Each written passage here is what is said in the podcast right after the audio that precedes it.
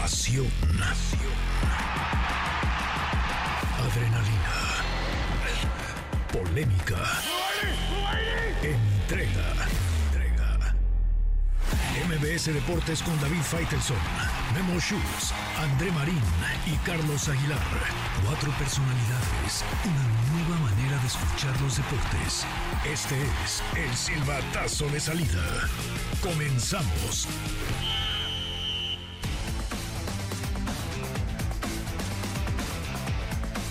Damas y caballeros, bienvenidos, bienvenidos a MBS Deportes. Aquí estamos como todos los días en punto de las 3 de la tarde con todo el equipo.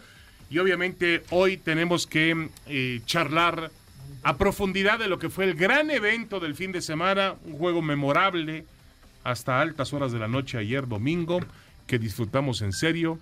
Y me parece que tuvo un colofón, un final realmente maravilloso con una gran figura como Patrick Mahomes en un partido que fue emocionante, que fue de idas y venidas, que tuvo de todo. Y al final, pues todo terminó con el bicampeonato de los Kansas City Chiefs y obviamente con una escena romántica de amor entre Travis Kelsey, que antes le había pegado a su entrenador, Andy Reid. Termina, un tallón, un tallón, un un tallón. no, no fue acuerdo. un golpe, No, no. ahora lo platicaremos, Carlos, pero eh, una noche perfecta, realmente una noche memorable para el deporte. Eh, Carlos Aguilar, ¿cómo estás? Buenas ¿Qué tal, tardes. David, André, Memo, a toda la gente que nos escucha y evidentemente a Maricel también y a todo el equipo que está aquí con nosotros. Sí, la verdad es que creo que fue, hay que dividir este evento en dos partes, ¿no? La primera realmente complicada, muy estratégica, muy defensiva, algunos errores, balones sueltos, pero después empieza eh, a orquestarse una, una historia, como bien lo dices, muy al estilo norteamericano, ¿no? Cómo se va generando y creo que a final de cuentas sí aparece un hombre de época. Creo que se confirma Patrick Mahomes después de tres eh, Super Bowls que tiene eh, por verse, se convierte en el más valioso, su capacidad de movilidad para salirse de la bolsa de protección y generar el mismo. Él se da cuenta y dice, incluso después eh, declarando, tuve que aprovechar lo que habíamos entrenado todas las últimas dos semanas, trabajar justamente en overtime, porque sabíamos justamente que es lo que nos iba a brillar los 49 y lo hace de gran manera. Se come el tiempo de tal suerte que incluso en el último lanzamiento faltan tres décimas de segundo y convierte, sí, en touchdown. Ha sido un momento memorable, de verdad. Me parece que se llena, eh, lo decíamos el, el viernes pasado, el hambre con las ganas de comer,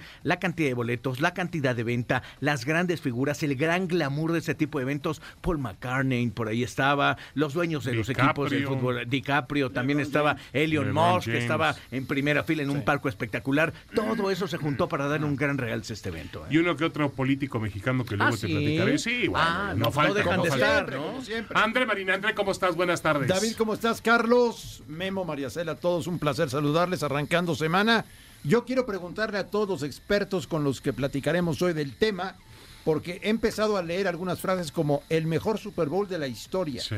No sé si estamos exagerando o es real, pero me gustaría tocar el tema con los expertos, ¿no? Y también, André, empiezan a hablar del mejor coreback de la historia. De Mahomes. Yo tendría un poquito de calma con eso, Sí, ¿no? sin duda, sin duda.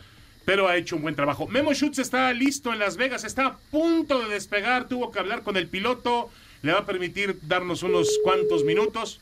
Creo que el piloto ya Más lo bien, colgó. más bien se le apagó el piloto. Exactamente. Memo, Memo, bueno. Gracias a Memo Schutz. Gracias, Bueno, Memo Schutz. Así nos ha traído toda la Maravillosa intervención de Memo Schutz. Pero bueno, en, en temas de fútbol mexicano, eh, André, se jugó la jornada número 6. Ganaron los seis grandes. Ganaron los seis grandes, algo que no se daba en mucho tiempo, ¿eh? 184 jornadas tuvieron que pasar para que ganaran los cuatro grandes del fútbol mexicano la misma fecha, la misma jornada. Sin duda alguna. 184, desde el 2016 no pasaba. Oye, André, el que más pierde es Cruz Azul con la lesión del Toro Fernández. Pero ¿no? por supuesto. Qué Claro, duro, claro. Y, y una lesión donde él solo, Solo. eh, se lo genera justamente en la pierna Ligamento- derecha, Ligamento caramba. cruzado de la rodilla, Uf. ligamento cruzado. Correcto, Quedó. terrible. Bueno, eh, tenemos eh, ya un enlace con un hombre que yo eh, quiero mucho, respeto mucho, eh, a él, a su papá también, por supuesto, a su familia. Eh, realmente conocen el fútbol americano eh, de la NFL a profundidad. Fernando Von Rosen, Fernando, ¿cómo estás? Saludos allá en Monterrey. Un abrazo. Qué gusto saludarte, David. Eh, Andrés, si está contigo, qué gusto volver a saber de él después de que pues todos salimos del mismo lugar hace Igual. no digas cuántos años. ¿Cómo estás, Fer? Te mando un abrazo. Igualmente, qué gusto saludarte y qué, oye, qué bueno que estás bien de salud. Cuando estuviste mal, estuvimos orando por tu recuperación. Muchas gracias, mil gracias, Fer. Fernando Barroso también está con nosotros, Carlos Aguilar, y yo te preguntaría, Fernando, em, ¿qué te pareció? ¿Qué, ¿Qué tan arriesgado es justamente decir lo que, lo que insinuaba André? Que hemos visto el mejor partido de Super Bowl de todos los tiempos. Pues mira, y, saludos a Carlos también con, con, mucho aprecio. Carlos, un gusto saludarte. Abrazo, Fer, bienvenido. Gracias. Mira, eh, es el segundo supertazón que se va a tiempo extra de toda la historia. Y con el común denominador de que está acá de Shanahan. Ese podría ser un tema para desmenuzar. Eh, cómo planea muy bien sus partidos, pero la NFL consta de dos juegos. La primera mitad donde planeas con dos semanas de anticipación y los ajustes. Hace rato platicaba con mi papá, Kyle Shanahan es muy bueno para preparar, pero muy malo para ajustar. Y, y en emoción, pues sí, eh, le funcionó muy bien la primera mitad y que se vayan a tiempo extra con una nueva regla que se había implementado precisamente por Kansas City en contra de Buffalo. Pues la emoción hasta el final, para mí sí fue un juego muy, muy bueno, este, muy emocionante el mejor de todos los tiempos, pues el más largo sí, mejor de todos los tiempos pudiera pasar a una categoría si lo vas a Kansas City como uno de los mejores de, todos los tiempos, si lo vas a San Francisco, tres derrotas seguidas en Super Bowl, creo que es la pesadilla más grande de todos los tiempos. Sin duda, Fernando, te saluda Carlos Aguilar otra vez. Oye, fíjate que me llama la atención la falla de Jake Moody en la conversión justamente de la anotación del conjunto de los 49 de San Francisco, porque a la postre es lo que les marca la no diferencia para quedarse justamente empatados y que Kansas City tenga una, una vuelta espectacular. Como bien indicas, Carlos, y, mi padre hablaba de esos dichos de la NFL que los pateadores ganan campeonatos. En defensa de él, no lo falló. En la estadística sí, porque fue un punto extra no anotado. Usualmente e, era una jugada de trámite y por eso movieron para atrás la pelota para que fuera similar un gol de campo ahora de 33 yardas de distancia. Hubo un jugador que, que falló en su asignación. Todos tienen que a uno que marcar. Y por uno que, que se durmió, por ahí fue donde alcanzan a desviar eh, el balón y fallar, y esa fue la diferencia. Para mí, San Francisco tuvo la oportunidad de ganar, pero nunca remató al rival. Lo dejó moribundo, lo dejó golpeado y demás, y no puedes hacer eso con un Patrick Mahomes, que para mí es el sucesor de un tal Tomás de apellido Brady. Oye, Fer, te mando un gran abrazo de nueva cuenta. Eh, hablando de eso, de Patrick Mahomes, me queda claro que si hoy decide retirarse ya formaría parte del Salón de la Fama, pero ¿no están exagerando en Estados Unidos ya queriendo ponerlo como el mejor coreback de la historia? Eh, el mejor coreback de la historia sí es una exageración. El mejor antes de cumplir 30 años sí, porque a los 28 años lo que ha hecho, ya el estándar para él es llegar al juego de campeonato de, la conferencia o llegar al supertazón. Ya ganó tres supertazones. Tom Brady ganó siete, seis con los Patriotas. De mantenerse sano y tenerle un equipo decente, pudiera ser que, que, llegara a igualar este, algunos números de Tom Brady. Para mí los números se miden en campeonatos, en no en estadísticas. Pregúntale a Dan Marino, que llegó una sola vez al Super Bowl, sí, sí, cierto. si cambiaría todos sus números por, por, tener un anillo de Super Bowl. Claro. Mahomes es un fuera de serie, es un extraterrestre. Y tiene 28 años, Fernando. ¿eh? Y tiene 28 años, exactamente. o sea, eh, si no se lesiona, y por cierto, hace años, hace tres años, cuatro años, firmó un contrato por 400 millones de dólares y 10 años, que dijeron, se volvieron locos los señores Hunt, los dueños del equipo ahorita es una es, algo súper barato o económico que ya están pensando renegociar la formulita que le funcionó a Tom Brady y los Patriotas, bajar el tope salarial, extenderle su contrato y el, señor Mahomes a sus 28 años es inversionista de, un equipo de la MLS, es inversionista en el equipo de béisbol de las grandes ligas ahí, eh, tiene acciones en diferentes empresas, el señor está haciendo más dinero como inversionista a los 28 años, pero se está dando gusto ganando anillos de Super Bowl y para mí pudiera llegar a igualar muchas muchas marcas de Brady, pero ahorita el mejor de todos los tiempos, o sea, el mejor de todos de los que está jugando sí, en base a esos resultados. Ahora, Fernando, em, el tema de, a mí lo que más me sorprende de él es su inteligencia eh, emocional, es decir, cómo controla realmente eh, las pulsaciones en los momentos claves del juego. Ayer lo vi en el quinto cuarto, cuando tenía que encabezar una ofensiva ganadora, que finalmente fue la ofensiva que le dio el Super Bowl a Kansas City, lo vi en una jugada de cuarta y una donde él mismo toma el balón, hace una finta y se mete por la derecha, se barre y logra eh, llegar al, primero y diez. Eh, eh, realmente me sorprende eso. Yo digo, Fernando, y tú sabrás más de fútbol americano, por supuesto, pero yo digo que hoy en día es uno de los grandes, grandes atletas del mundo. Me parece que tiene esas condiciones. No, sí las tiene. Bien pudo haber ido a jugar béisbol y seguramente le hubiera ido muy bien. Su padre fue beisbolista.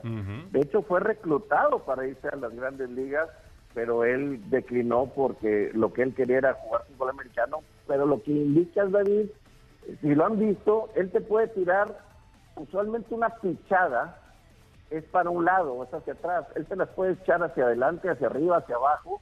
Lo hemos visto tirar en posición casi tocando el, el césped. O sea, es, un fuera de serie y se saca jugadas de la chistera. Esa última serie ofensiva que tú dices, esa jugada estaba diseñada para que él corriera.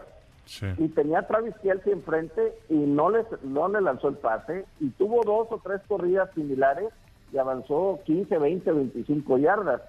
Pero hubo otra, eh, David, este, antes de irnos al descanso del medio tiempo, en el segundo cuarto, cruzó un pase para más de 40 yardas y esas son las jugadas más difíciles para un mariscal de campo. Cruzar un pase eh, en diagonal el terreno de juego necesitas mucha fuerza. Ya, los defensivos los agarró tan desprevenidos que no se imaginaban que fuera hacer eso y con eso se acercan a su primera anotación. Y en esa ofensiva que tú dices para ganar, fueron 69 yardas, cero pases incompletos y lanzó el pase con el que ganaron el Super Bowl 58. Fernando, fíjate que vamos a unir a esta plática a un compañero de nosotros a través de TUDN en Estados Unidos que tuvieron transmisión en Univisión, que es justamente Martín Gramática, un hombre, sí, campeón del ah, Super Bowl también, Pro Bowl en el 2000, eh, estuvo con los bucaneros de Tampa Bay, Indianápolis, Nueva Inglaterra, los vaqueros de Dallas, Nueva Orleans. Martín, ¿cómo estás? Te saludamos con gusto, David Feitelson, André Marín, Carlos Aguilar, bienvenido a esta mesa. Y Fernando Von Rossum. Y Fernando Von Rossum, y te felicitamos de verdad por la gran transmisión ayer a través de Univisión la primera en la historia, en una cadena hispana de tanta importancia y evidentemente para impactar en los Estados Unidos. ¿Cómo estás, Martín? No, muy bien, muy bien. Un gusto estar con ustedes, así también eh, fanáticos del grupo que, tienen ahí, así que los veo también en televisión y me, encanta seguirlos, así que les agradezco el, llamado. No, gracias a ti, Martín. Eh, platicábamos hace un momento que hay quienes ya empiezan a decir que el de ayer fue el mejor Super Bowl de la historia. ¿Estás de acuerdo o no, Martín? Puede ser, puede ser porque era, eran los primero eran los dos equipos que al principio de la temporada se hablaban que iban a llegar, ¿no? Porque Kansas City eh, pintaba a ser el mejor del lado de AFC. Tuvo sus altos y bajos durante la temporada, pero después cuando entró en los playoffs, bueno, no, no lo paró nadie. Y después por el lado de, NFC se hablaba de los 49ers, pero después fue un partidazo porque eh, fue muy defensivo en el primer tiempo, después se abrió en el segundo tiempo y después obvio el overtime y Patrick Mahomes, que yo digo que es como tener el Messi del fútbol, ¿no? Él eh, eh, no, no, no, no comete errores, es, eh, es impresionante lo que, lo que hace, como las jugadas que saca de, de la nada, ¿no? Porque hay veces que lo ves y decís, acá no, no va a llegar, acá no, no, no, no, es posible sacar este pase y lo saca, o, conseguir el primer down. ¿no? Impresionante lo, lo, que fue Patrick Mahomes. Oye, Martín, tú con tu especialidad, justamente ver lo que hizo Harrison Bucker, no solo romper el récord también que le habían puesto Moody unos minutos antes, sino irse a 57 yardas también, con una patada espectacular, ¿no?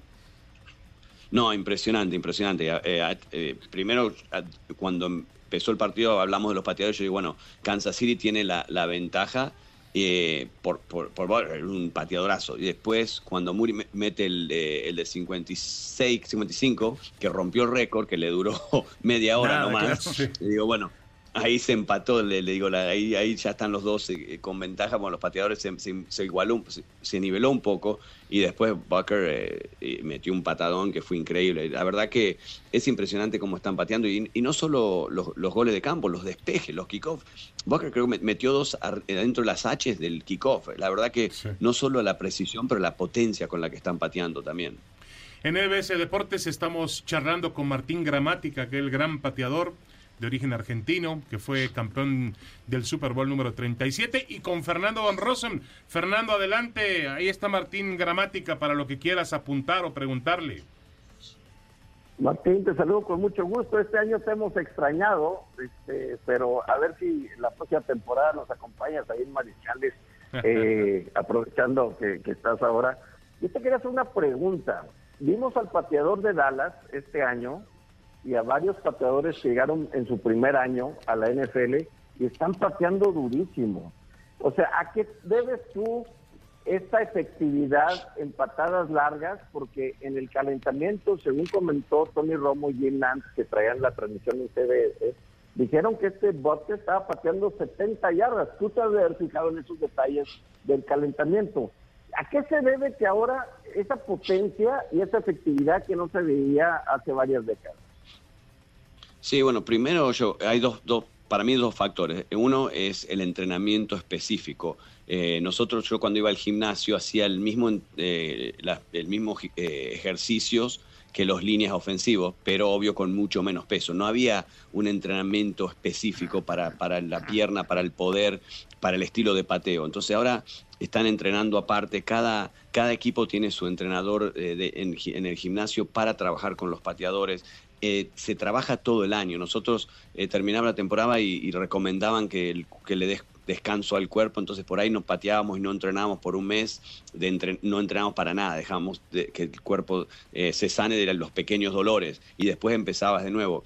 Ahora no paran, porque es se ha, se ha, comprobado que el cuerpo es preferible seguir entrenándolo. Entonces, eso es un, factor. Y el otro, la pelota. La pelota en un momento eh, era nueva, porque no querían los, no querían más return para que sea Devin Hester, que ahora va al Salón de la Fama. No vamos a ver nunca más un returnman como Devin Hester porque la están sacando de la cancha, porque se movió el kickoff a la 35 y aparte están usando pelotas que las pueden ablandar un poco. En el, en el caso nuestro, en el 99 implementaron la regla de la K-Ball, que es la, pelota de pateo que va derecho al estadio y, no se podían ablandar, entonces no volaba tanto la pelota. Pero igual la potencia que tienen estos chicos es impresionante por el entrenamiento.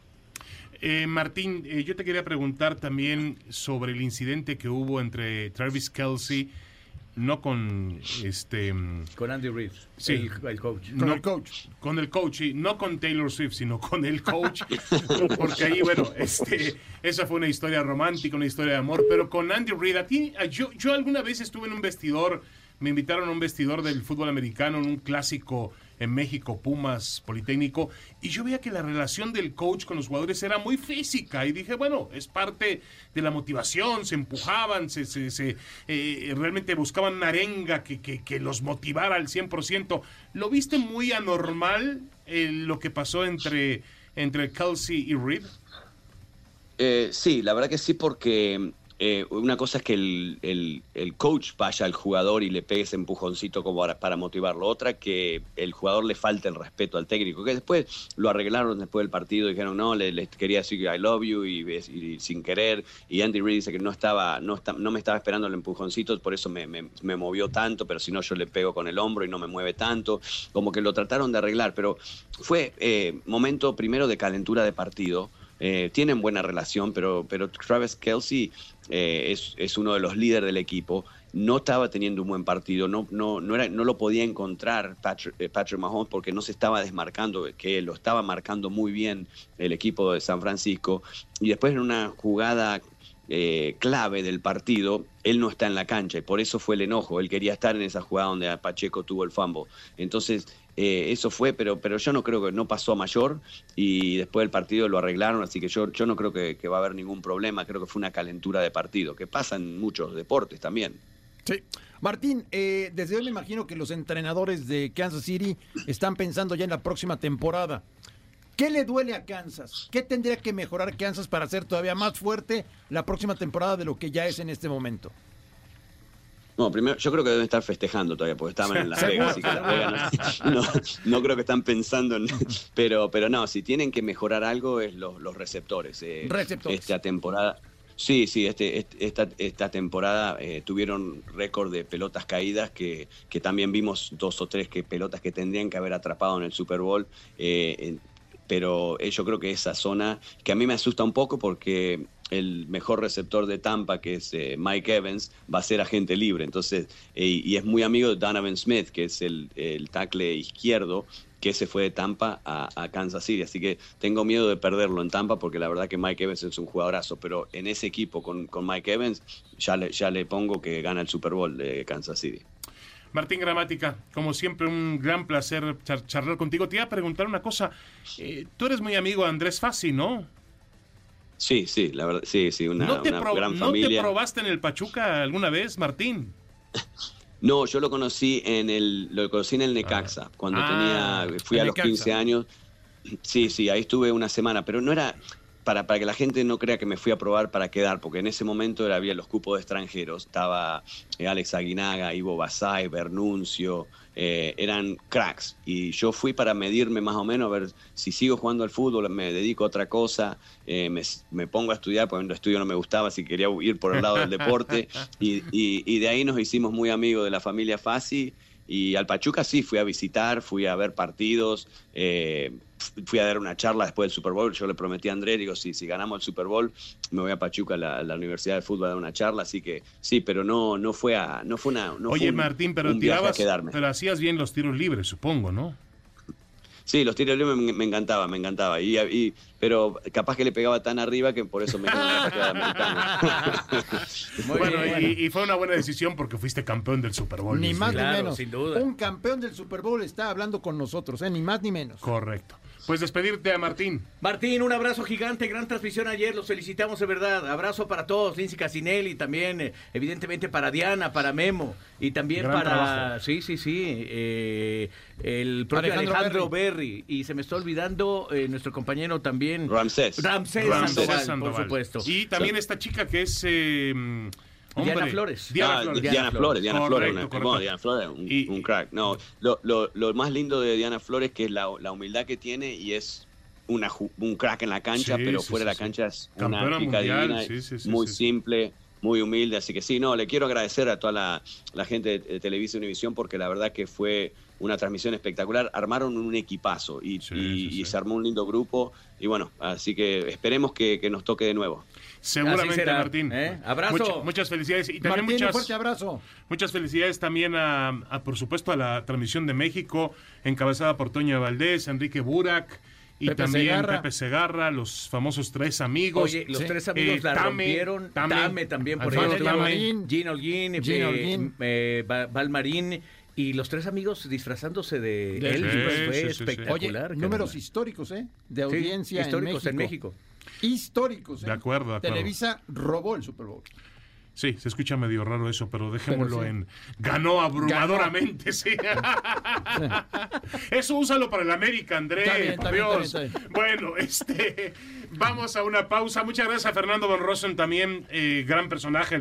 Ah, Fernando, muchísimas gracias. Un abrazo. Como siempre, un placer hablar contigo. Hola, hola. Fernando, muchas gracias. Un abrazo, saludos. Ah, no, gracias, sí, se había cortado la llamada, pero este, me dio mucho gusto saludarlos. Saludos mucho a tu papá. Saludos Una- a tu padre. abrazo. Una leyenda del, del micrófono del fútbol americano, de las transmisiones. Gracias de su parte. Buenas tardes para ustedes y su público. Bueno, Carlos, Se me antojó, la verdad, un cabrito después de escuchar justamente a Fernando Monroso allá en Monterrey. Bueno, pues atención, en MBS Deportes tenemos para ti un pase doble para Lagunilla, mi barrio, con la participación especial de Niurka Marcos para el 18 de febrero a las 17 horas en Centro Cultural Teatro 2, muy cerca ahí del de, metro, del metro Cuauhtémoc, enfrente, ahí sale uno directamente. Y los dos pases dobles para que vivas la experiencia de la cartera de Cinépolis en formato tradicional de lunes a viernes, válido todo el mes. Así que mi André, ¿qué ponemos? ¿Del Super Bowl qué te gusta? ¿Algo del Super Bowl? Algo ¿Qué? del Super Bowl. El único que faltó fue el anillo para, mm, De- de- de- para de- Taylor Swift, pero eso no ah, llegó. sí, eso no llegó. No. A ver, a ver. ¿quién? A ver, yo tengo una muy fácil. A ver, muy Del sencilla. partido de ayer, Sí, bueno, yo tengo una. A ver, ¿quién fue antes de Kansas City Chief? ¿Quién había sido el último bicampeón de la NFL? está buena. Bien, está, está buena, buena. está buena. Sí, está ¿les buena. parece Está bien? Oye, Vámonos. por cierto, mm, te iba a decir algo más de la transmisión de ayer, ¿no? Que la verdad fue una transmisión maravillosa. Muy limpia. Muy, muy limpia, muy, limpia, buena. Muy emocional. Muy emocional, duda. a pesar de la gran venta, que qué bueno que haya ventas, ¿no? Sí, Porque claro. De ahí sale nuestro sueldo. Pero a pesar de que había, había Y tú ventas. sí robas. Bueno, eh, bueno, eh, Carlos Aguilar, ¿eh? No me, tú, tú- no cantas mal las rancheras, ¿eh? No vendo piñas. Y mira, si Achú, Andrés Sí. también, ¿eh? Bueno, vamos a una pequeña pausa y no vamos, ya, ya. Creo ¿Qué- que. qué? Ah, ya preguntamos, ¿verdad? Vamos a sí, pausa. sí, sí, bueno, vamos a pausa. Antes de que esto se ponga todavía peor. Más complicado.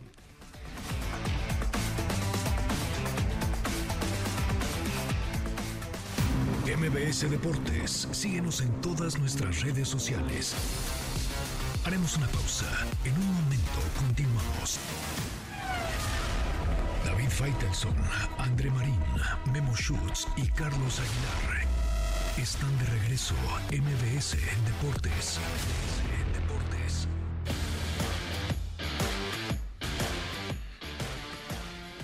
Regresamos, regresamos, MBS Deportes, aquí estamos. Bueno, el Super Bowl quedó atrás, maravillosa noche. La NFL da una muestra más de cómo hay que hacer las cosas en cuanto al deporte, Es con la- un gran equilibrio. La liga de las ligas, ¿no? De acuerdo. Y lo que ocurre alrededor, ¿no? Sí. Podría darle lecciones a muchos. A muchos. Incluyendo a la FIFA. A la ¿eh? FIFA, por supuesto. Bueno, a ver, eh, Carlos André, tuvimos la jornada número 6 del fútbol mexicano y realmente hubo resultados muy, muy interesantes. Al final, Tigres América, no, Rayados, Tigres y América siguen siendo los líderes, Con 14 puntos. pero me tres. llama la atención que Cruz Azul, Chivas y Pumas Ahí están. aceptan el reto, ¿eh? Están, están peleando, sí. Eh, ya hablábamos, ¿no? De que ganaron los seis grandes, los cuatro que ya sabemos, más los dos de Monterrey ganaron este fin de semana, en una fecha eh, interesante. Yo le, le reconozco mucho a Chivas, a Cruz Azul y a Pumas, a los tres que tú nombrabas, David, porque los tres están apenas empezando un proyecto con técnico nuevo. Los tres cambiaron de entrenador para este torneo y están entregando muy rápido resultados interesantes. Cruz Azul tiene un estilo ya muy definido de cómo jugar al fútbol. Eh, Muy agresivo. Muy, muy agresivo. Chivas corre por toda la cancha. Sí. Hay que tenerlos muy bien físicamente para poder hacer ese esfuerzo. Y los Pumas de, de Rodrigo Lema, de el señor Lema, que la verdad ha sido un- toda una sorpresa después de haber sido auxiliar del turco Mohamed, cómo ha ido manejando las cosas al interior de los Pumas de la universidad. Así que los tres, con técnico nuevo, entregando resultados muy rápido ¿eh? y Me- muy buenos. Me quedo con lo de Gustavo Lema, este rápido André, para mencionarles. Él tenía que hacer cambios. Puebla eh, había mantenido un poquito en defensa de, de su equipo, pues eh, los primeros 45 minutos, pero después con los cambios que hace, la entrada de Leo Suárez me parece va a ser fundamental. Tiene las dos asistencias de los tres goles, que genera dos, y con un pase espectacular para Memo Martínez que llega ya a tres goles, define muy bien. Y este chico Ali Ávila, que es un préstamo de los canteranos de Rayados de Monterrey, De Monterrey. Qué bien lo hace, caramba. Las dos opciones que tiene, las dos como killer. Fíjate que, que Rayado se lo prestó a Pumas sin opción de compra. Pero bueno, nunca, uno nunca sabe. ¿eh? Uno nunca sabe en qué va a acabar la historia, Sí. claro. ¿Por qué lo hace Monterrey? Porque no tendría cupo en este momento en la plantilla de Rayados y de manera inteligente esperan que se esté fogueando en otro equipo de primera división. claro. Está jugando y, y- y- y lo hace muy bien. ¿eh? Ali Ávila juega muy bien al fútbol. Bueno, André, eh, Carlos, tenemos en la línea telefónica a Manuel Rosas, que es el director deportivo del equipo nicaragüense Real Estelí, que ya está en México Desde el jueves. desde el jueves, listo para el partido contra el América, a ver cómo viene el equipo nicaragüense, que realmente protagonizó una gran sorpresa la semana pasada. Correcto. Manuel, bienvenido a MBS Deportes. Un abrazo, ¿cómo estás? ¿Qué tal? Saludos, gracias aquí, ya en Ciudad de México. ¿Cómo se han preparado? ¿Qué han hecho? Cuéntanos. No, pues, ¿qué te puedo decir? Primero que nada, este, entrenando pues con la, la idea que se tiene para, para obtener un buen resultado. Sabemos que venimos a la Ciudad de México y que desde el tipo de la altura y todo ese tipo de cosas vienen a, afectar un poco, pero bueno, nos venimos un poco de días antes para tratar de que los jugadores se, se aclimaten, buscando que el día del partido tengan una mejor adaptación, ¿no? En todos sentidos y pues día a día tratando de, de entrenar conforme el profesor este, tiene la, la idea para encarar este partido. Oye, Manuel, eh, el partido de ida pudo haber terminado 3 a 0, ¿eh? Y terminó 2 por 1. Sí, pero también somos conscientes porque también en América tuvo muchas oportunidades y eso, y bueno, también en el fútbol existe por ahí la fortuna. Creo que a nosotros nos pasó lo mismo como con la liga. Ellos tuvieron tres oportunidades, metieron tres, nosotros tuvimos tres, cuatro, no metimos ninguna y bueno, eso sí, es fútbol y aprovechar, ¿no? Creo que nosotros en ese sentido aprovechamos las oportunidades y bueno, 90 minutos quedaron atrás y venimos todos los 90 que sabemos que van a ser aún más difíciles. Oye, eh, Manuel, aparte de saludarte, con gusto preguntarte, eh, América va a soltarles todo, va a sacar al tigre, al león, al monstruo. Eh, no es el Estadio Azteca, va a ser el Estadio Ciudad de los Deportes, pero ¿están eh, el equipo preparado mentalmente para eso, para sentir el agobio, el agobio de la altura también, el agobio americanista? Sí, como le comento, o sea, sabemos a lo que venimos y sabemos lo que significa enfrentar a la América este, en México. Creo que de cierta manera el hecho de que no juguemos en el estadio Azteca, pues es un, pequeño de, de, de, ¿cómo te explico? Una ventaja, no ventaja, sino menos ventaja para ellos, pues no están en su estadio. Creo que quizás no se sientan tan cómodos como en el Azteca, pero bueno, no podemos hablar tampoco de, de que es una ventaja para nosotros, ¿verdad? Es una ventaja, no se diga para ellos estar. Solamente el hecho de estar en México acostumbrados a la altura ya habla de, de tener en ese, en ese sentido, ¿no? Sabemos lo que significa el América, sabemos lo que es y con todo respeto, pues nosotros venimos a, a enfrentarnos con las pocas o muchas armas que tengamos, ¿no?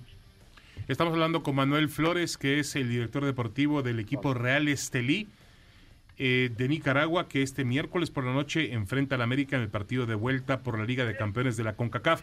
Eh, eh, Manuel, te quiero preguntar, más o menos, dime, ¿cuántas veces es más caro el América que el Real Estelí? No, bueno, ya está, de hecho está ya en medios y todo eso. Está aproximadamente, este, creo que es, no sé, de, de 15 a 20 veces más caro el América, la nómina. 15 a 20. 20 veces más cara la nómina. Bueno, entonces eso realza más, eh, Manuel, lo que ustedes hicieron la semana pasada allá, ¿no? No, claro, pase lo que pase, como le comento, o sea, nosotros no estamos, ya ganamos allá y listo, eso ya es historia, es algo bonito ser parte de ello, ¿no? En cualquier área que, que, que, que- en la que estemos aquí en este club. Eh, felices, pero bueno, eso ya queda atrás y, como le digo, sabemos de que el América viene con todo, sabemos de que eh, de toda la, la, la como le explico, de todos los ataques, por así decir, que ha tenido de parte de, medios, de parte de la gente, de afición. Y yo creo que, bueno, estamos conscientes de eso, de que el partido allá en casa fue difícil, aún siendo en casa, entonces el partido aquí de locales, pues automáticamente sabemos que, que viene aún más. Y creo que estamos conscientes en todas las áreas de eso. No se diga el jugador, pues que sabe que, que viene a, a jugarse el todo por el todo. Así como ellos tienen motivaciones, creo que cada uno de nosotros tiene diferentes motivaciones y solamente estar enfrentando a la América ya es un, un aliciente para nosotros. Manuel, mil gracias por tu tiempo, mucho éxito en esta visita a México, que salga todo muy bien y estamos en contacto. Gracias, Manuel. Muchísimas gracias a ustedes por el tiempo y saludos a todos. Un fuerte abrazo. Juegan el miércoles 9 de la Miércoles por noche, la noche, sí. en el Estadio Azul. Bueno, ya está, mm, eh, después de la pausa, si les parece bien, platicamos, ya está en Torreón Nacho Ambriz. ¿Ya llegó? Ignacio Ambriz va a firmar para dirigir al conjunto de Santos. Ya resolvió el tema con el Toluca, así que Le estaremos ganó, pendientes. le ganó la carrera a Diego Coca, que Sí, también correcto. estaba candidateado, Sí, ¿no? Que ya había trabajado con el club, ¿no? Y en ese equipo ya trabajó ese- y le fue muy mal. Ah, es verdad. Coca Sí. también. Donde le fue bien en ese, en ese grupo fue con, Atlas. con Atlas, correcto. Bueno, vamos a la pausa. Carlos, tenemos eh, teléfonos, tenemos eh, Regalos. regalos. ¿qué Ahí más les va el teléfono 55 51 66 10 25 y ahí les va otra vez un pase doble para Lagunilla mi barrio con la participación especial de Niurka Marcos para el 18 de febrero 17 horas en el Centro Cultural Teatro 2 y dos pases dobles para que vivas la experiencia de la cartelera de Cinépolis en formato tradicional de lunes a viernes válido todo el mes. La pregunta es muy clara. Antes de que Kansas City fuera bicampeón, ¿quién fue bicampeón en la NFL? El último antes de Kansas City. Volvemos después de la pausa aquí a MBS Deportes.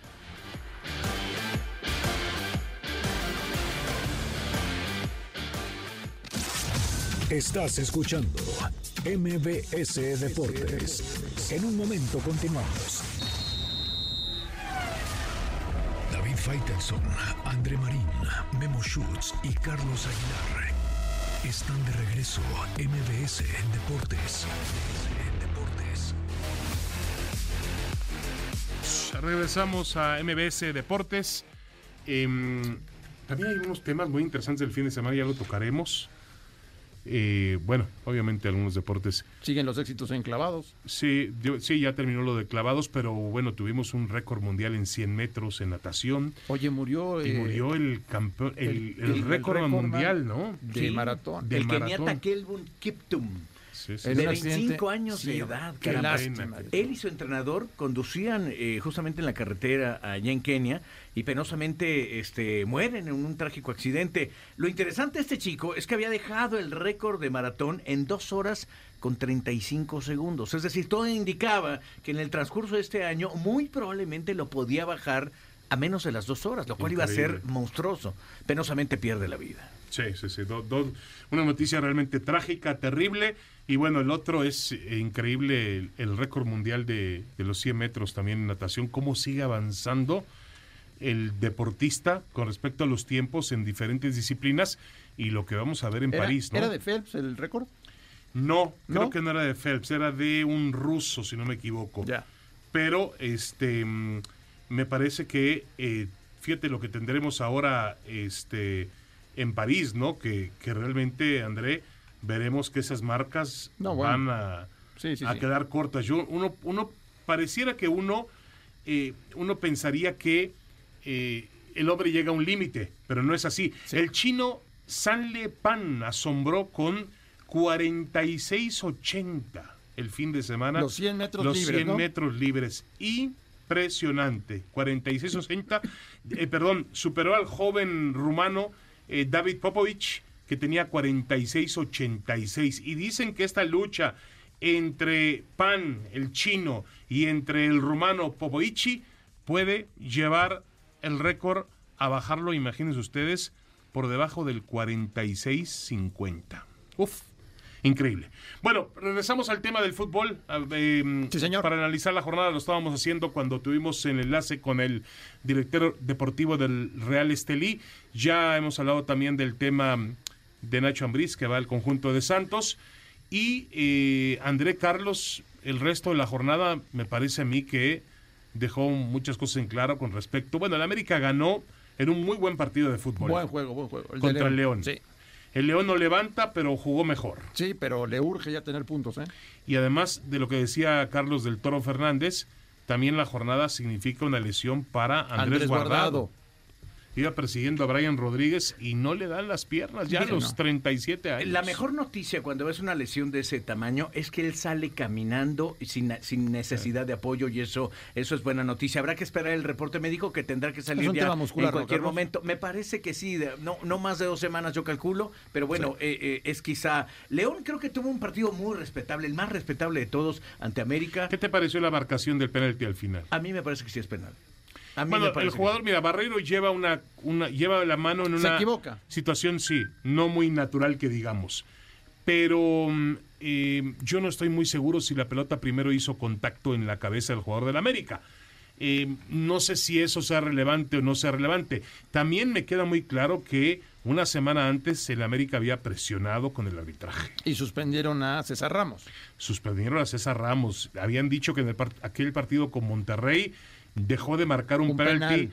claro aparentemente sobre Diego Valdés, claro para ellos, pero no queda claro, Andrés, si el arbitraje, porque al final del día, cuando un club como el América se queja, genera cierta presión en el árbitro. Sí, y el árbitro que viene a decir, ah, caray, lo marco, si no, no- lo marco, si si, no lo lo marco, marco, si no me lo van a matar. Ah, David, a ti ¿cómo te no? gusta ver cosas a veces que no son. El árbitro sabe que la regla le va a implicar una ayuda porque está levantando y se está haciendo más grande el Pero defensa. además en los, ese momento los que le están hablando del bar le están diciendo márcalo. Sí, marca sí, penal, sí, marca, penal. porque está muy claro. Pero tú no crees que exista en los equipos grandes en todas partes del mundo tienen un mo- modo de presión. Mira, a mí me dijo el otro día Arturo Bricio, que ustedes lo entrevistaron también me parece. Sí. Arturo Bricio decía, las llamadas telefónicas de los lunes, Sí, eran insoportables. la llamada telefónica sí. Y en este en este partido del América, bueno, mejor ni, mejor ni lo menciono.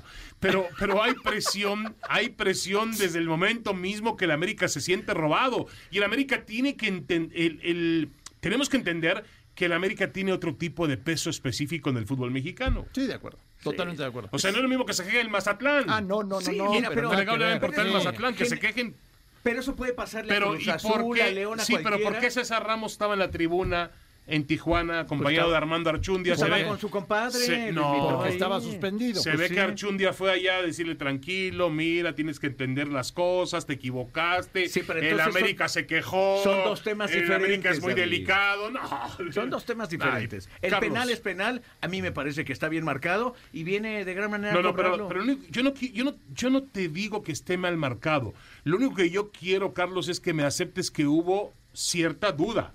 Es Que- decir, que no fue muy claro. No dudo que haya elementos y cosas que incidan en ocasiones, pero asegurar eso es muy complicado, David. Tendremos que traer al árbitro y decirle, oye, ¿te incidió lo que pasó justamente con No, César bueno, Arturo Ramos? pero es que, a Pues ver, no pero, pero es que esa contaminación no tendría por qué existir. De acuerdo. Puede no ser, tendría por qué existir. ser, Mira, claro. hablábamos con Arturo Bricio también de crear una comisión de arbitraje independiente. Que sería lo más sano del mundo. Como se maneja la MLS, dicen que la FIFA no lo permite, lo permite en la MLS. Le da servicio a la MLS. Exactamente, un prestador de servicios. André Marín tiene su eh, compañía de árbitros y él le presta los servicios a la MLS. Exactamente. Y ningún directivo de la MLS puede hablar con André Marín. Exactamente. O sea, él es independiente. Sí, sí, sí, te entiendo en perfecto. México, en México no pasa eso, André, tú y Sí, yo no. lo sabemos. No, no, no, no, no, no, no. No, aquí le meten llamadas a Archundia cada cinco minutos por alguna ocasión o por alguna jugada que ha sucedido el fin de semana. Sí, eso es un hecho. Oye, les cambio rapidito el tema. Fíjense Sí. que está haciéndose viral una discusión eh, fuerte, importante de Miguel El Piojo Herrera con gente de Tijuana al terminar el partido. Parece que esto se generó justamente después de el viernes pasado, que tiene empate actividad. Con Exactamente. Y bueno, pues eh, ya, ya iremos más a fondo, pero fue una situación compleja otra vez eh, para el Piojo Herrera. ¿eh? Lo que sí como aguanta el Piojo Herrera, ¿no? Porque este, se ve que tiene una muy buena relación con Jorge Alberto Hank, el dueño del equipo, que sí la tiene. Para mí es un gran entrenador. Obviamente hay que, hay que eh, para echar a Miguel Herrera tienes que estar muy seguro de la decisión que vas a tomar. Sí, estoy de acuerdo contigo. Eh, pero yo no veo que el Tijuana levante todavía. Yo tampoco. Ni futbolísticamente hablando, ni en resultados. Porque uno dice, bueno, el León lo vi el fin de semana, mejoró. Le jugó, perdió, no jugó para perder. Mejoró, estamos De de, acuerdo. Pero Tijuana. Sigue igual. Tijuana Sigue enfrentó igual. un equipo muy modesto, su hermano además. No ha ganado, David, en el No ha ganado, No, ha ganado, ningún partido. Y Miguel Herrera no puede seguir con este tipo de reacciones. Por más que la tribuna lo le grite, porque la tribuna le grita, yo vi, yo vi parte del video.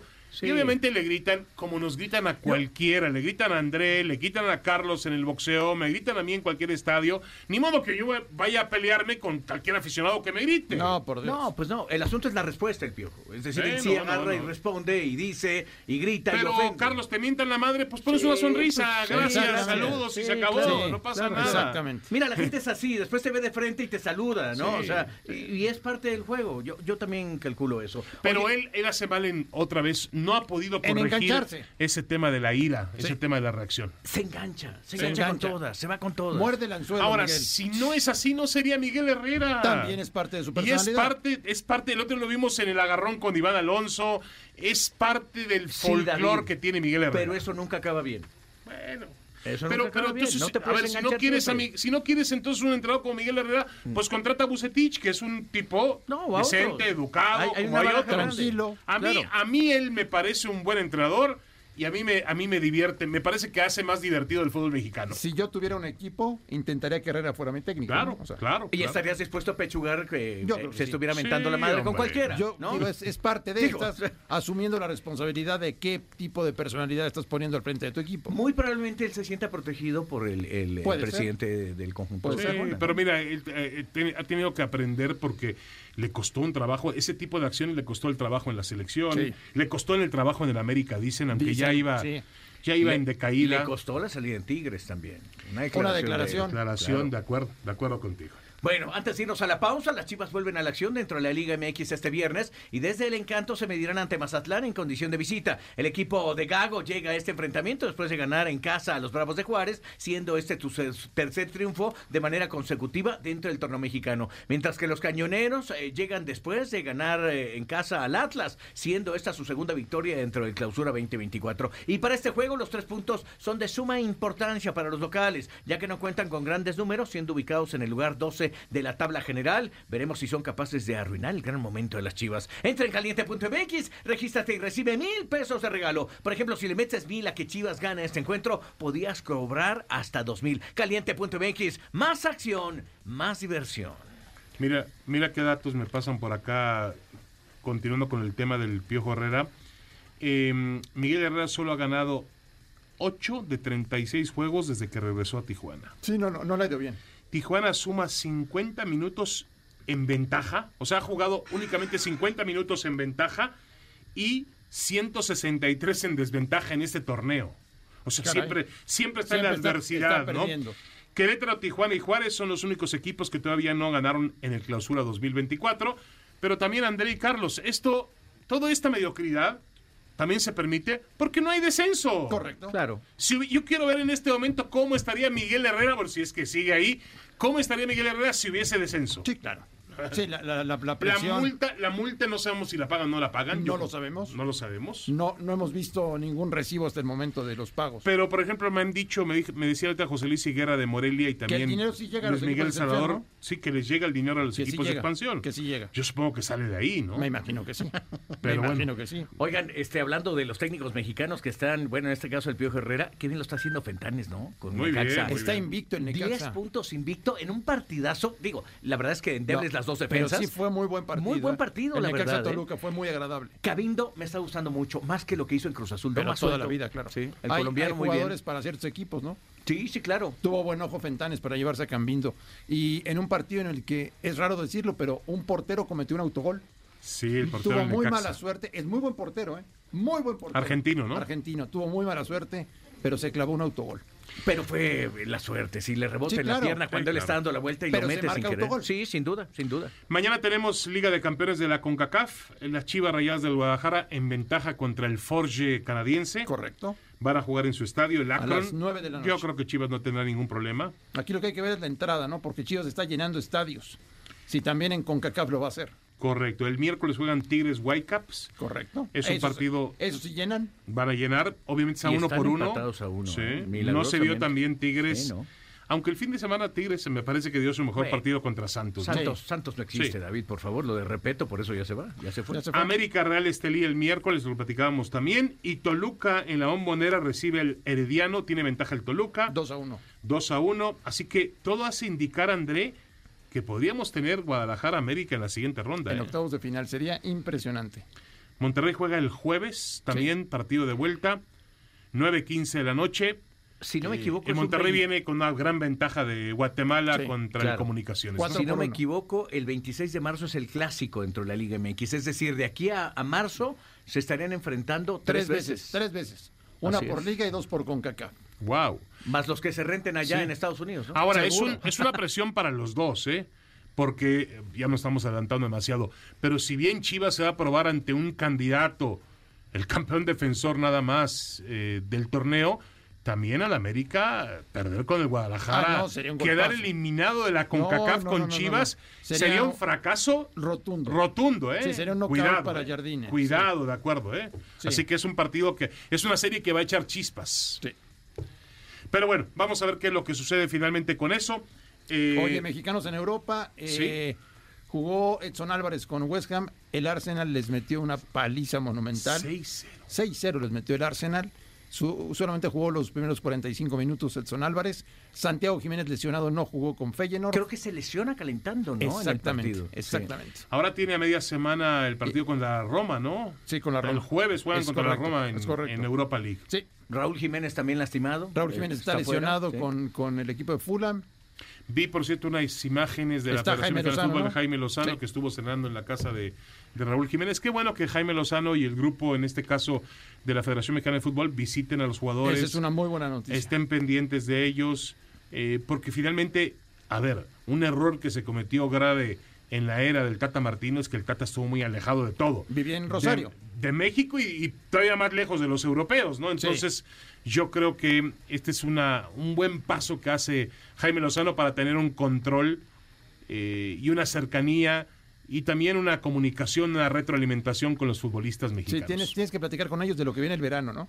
Primero de la fecha FIFA de marzo, en donde todos pueden ser convocados porque es fecha FIFA contra Panamá por la Nations League y después lo que vendría en el verano que es la Copa América. Sí, sin duda. Para el día de mañana se está estimando que Saúl Canelo Álvarez dio una conferencia de prensa eh, con su sede, que es TV Azteca, estará presente ahí. Muy probablemente sea la, la reconfirmación de la firma de contrato con su televisión. los rivales exclusiva. no los conoceremos Pero de mañana. los rivales no. La noticia que recibimos es que este fin de semana, desde el jueves pasado, empezó a renegociar justamente la posibilidad de enfrentar a Jaime Munguía. Es decir, lo de Charlo no parece tan claro. Ya tendremos detalles. Ahora alguien dice que sería. Munguía y después Terence Crawford. Terence Crawford. Esa es una, una opción. Oye, y Terence Crawford, perdóname, eh, perdóname, Carlos, yo sabía que era campeón mundial de peso welter. Subió a Super Welter y tendrá que subir hasta Super Mediano. Suma. Es- Perdón. eh, no, sí, sí, es demasiado. ¿Su qué? Sí, sí, ¿Su no, qué? no, no, no. Es más fácil a ti bajarte de peso que subir a... que Pero en fin, vámonos eh, con Te los- reto, te reto. Ah, órale, va. Giovanni, hola, excelente inicio de semana. Abrazos para Giovanni David Matías, saludos en cabina. Eh, ganaron mis águilas y el América, ya hablamos de ello.